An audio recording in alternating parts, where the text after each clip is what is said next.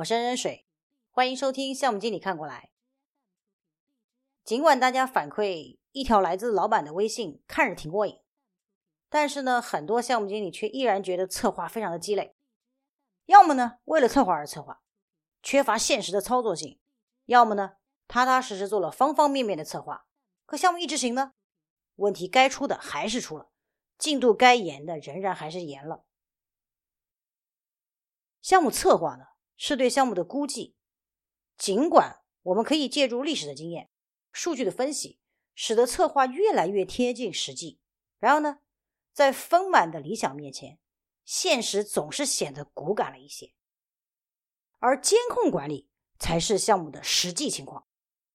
策划作为监控的输入，明确了监控什么，在执行发生显著的偏差以后呢，需要采取什么样的纠正措施。并且更新计划。因此呢，在项目开发的整个生命周期里面，策划不仅仅只有一个计划表，也并不是一次性工作。而策划和监控形成的管理闭环，才是保障项目安时、安质、安量的核心所在。因此呢，今天我们的主题是软件项目的。监控管理，从字面上来说呢，监控就是监督和控制。所谓监督，就是在项目执行的过程中，将项目实际情况和项目的计划进行比对，发现偏差。所谓控制，就是一旦偏差超过了目标范围，需要及时的分析原因，采取纠正措施。比如说，我们最常提到的进度问题，监控起来呢，主要包括影响进度的种种因素都监控了吗？各种风险都识别了吗？所有该执行的工作都做了吗？并且都做好了吗？有没有相应的阀值来作为是否采取纠偏措施的依据呢？等等等等。那么，到底哪些管理过程和项目监控互动最为紧密呢？总的来说，支持监控管理的相关过程包括项目的策划、度量的分析、问题和风险的管理、质量保证。也就是说，项目的监控需要向这些过程要数据，并且呢，将监控的结果和最终的处理方案再反馈到这些过程中去。那么，关于监控过程和其他过程的关系图呢？请大家参考微信公众号 “fancial 杠 info”，f a n c i e r 中华线 i n f o，回复监控呢就可以看到。下面呢，我们就来详细说明监控管理的内容。第一个部分，监控的输入和依据是什么？要来讲监控管理呢，首先要回答的问题。是监控的对象有哪些？也就是说，你到底监控什么呢？这个问题的答案呢，来自于项目策划中形成的项目计划的集合，也就是那些主计划和从属计划。比如说，像人员计划呀、干系人计划呀、进度计划呀、风险管理计划呀等等。那么，关于项目策划呢，请收听前面的节目，一条来自老板的微信。我们再回到项目监控上来，归纳起来讲呢，监控的对象可以分成十大板块。第一个板块成本和预算，第二个板块工作量，第三个板块进度，第四个板块规模，第五个板块复杂性和功能，第六个板块容量和可用性，第七个板块人员和干系人，第八个板块资源，第九个板块知识和技能。第十个板块承诺。由于我们现在需要监控的对象众多，有十个板块呢，因此呢，监控管理的第二个问题就是何时进行监控，也就是说，如何来设置十个板块监控的频率。总的来说，监控的频率呢，分为定期和不定期两种。这需要根据不同的管理诉求，对十大板块采取不同的监控频率。比如说，在某一个项目组，定期监控反映在周报告和月报告中；不定期的监控呢，约定在发生重大风险的时候进行进展报告，以及约定了五个里程碑的监控报告。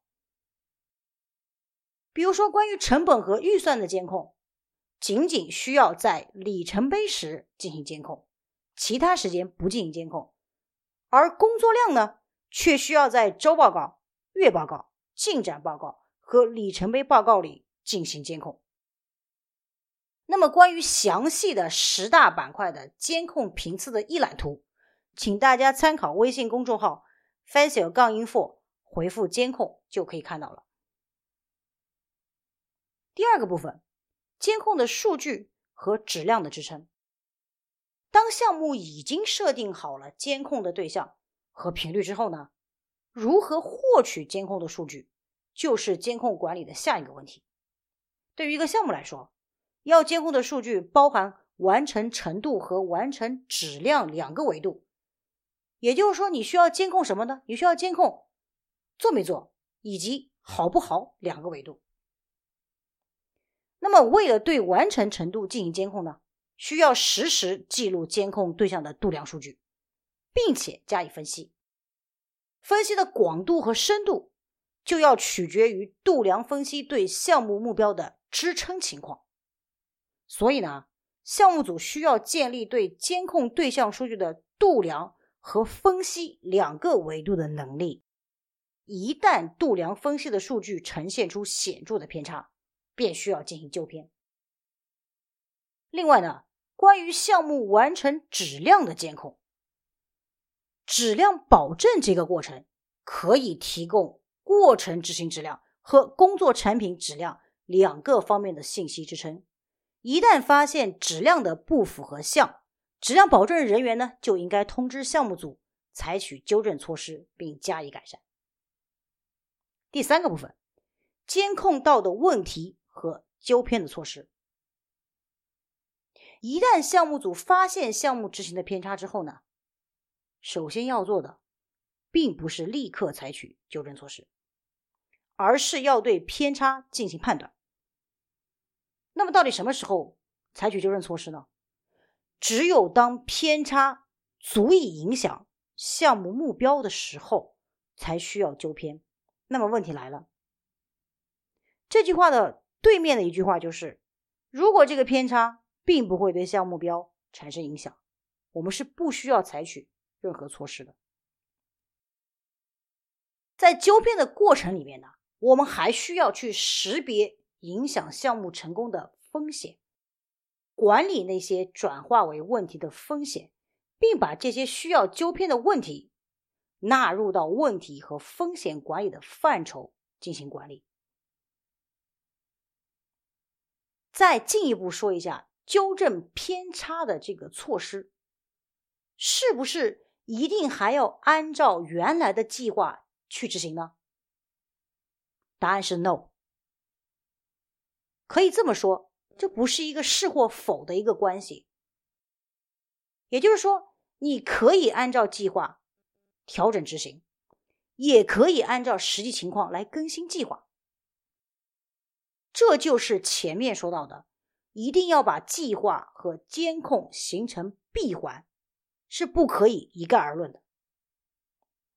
在这里呢，我介绍一下常见的纠偏措施，主要包括哪些方面？比如说，人员的这个技能不行，你需要对人员进行技能的培训；比如说，整个工作的效率很低下，你需要想办法提高整个项目团队的效率。比如说时间真的不够了，怎么办呢？加班嘛，这恐怕是最差的一个纠偏措施了。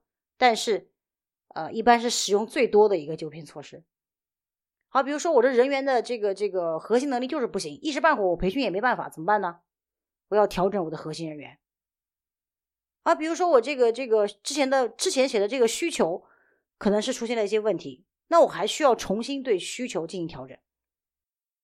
再说的严重一点，可能我原来的解决方案就错了，根本实现不了客户的需求，怎么办？我还需要去判断、去决策是否使用新的技术解决方案。再比如说，我整个的需求发生了巨大的变化，可能我原来的进度已经发生了巨大的变化了，怎么办？我还需要去更新我的进度计划。再严重一点，可能我的人员啊、我的进度啊都发生了变化，这个时候我还需要去通盘考虑整个的一个计划的一个变更。再严重一点，如果客户的需求已经严重影响到我这个项目的成本和预算了，我可能还需要和客户进行合同的重新谈判。OK，最后呢，我们再来总结一下项目监控的重点。第一点。千万不要把策划和执行的偏差单纯的理解为策划的质量问题。要想做好项目，一定需要形成策划和监控的闭环管理。第二点，高质量的监控管理，除了需要策划作为输入和依据以外，还需要利用度量分析与质量保证过程的数据和信息。第三点。只有当偏差影响到项目目标的时候，才需要采取纠偏措施。而纠偏措施呢，可以从人员、资源、进度、计划等多方面着手考虑。我是任水，感谢收听项目经理看过来。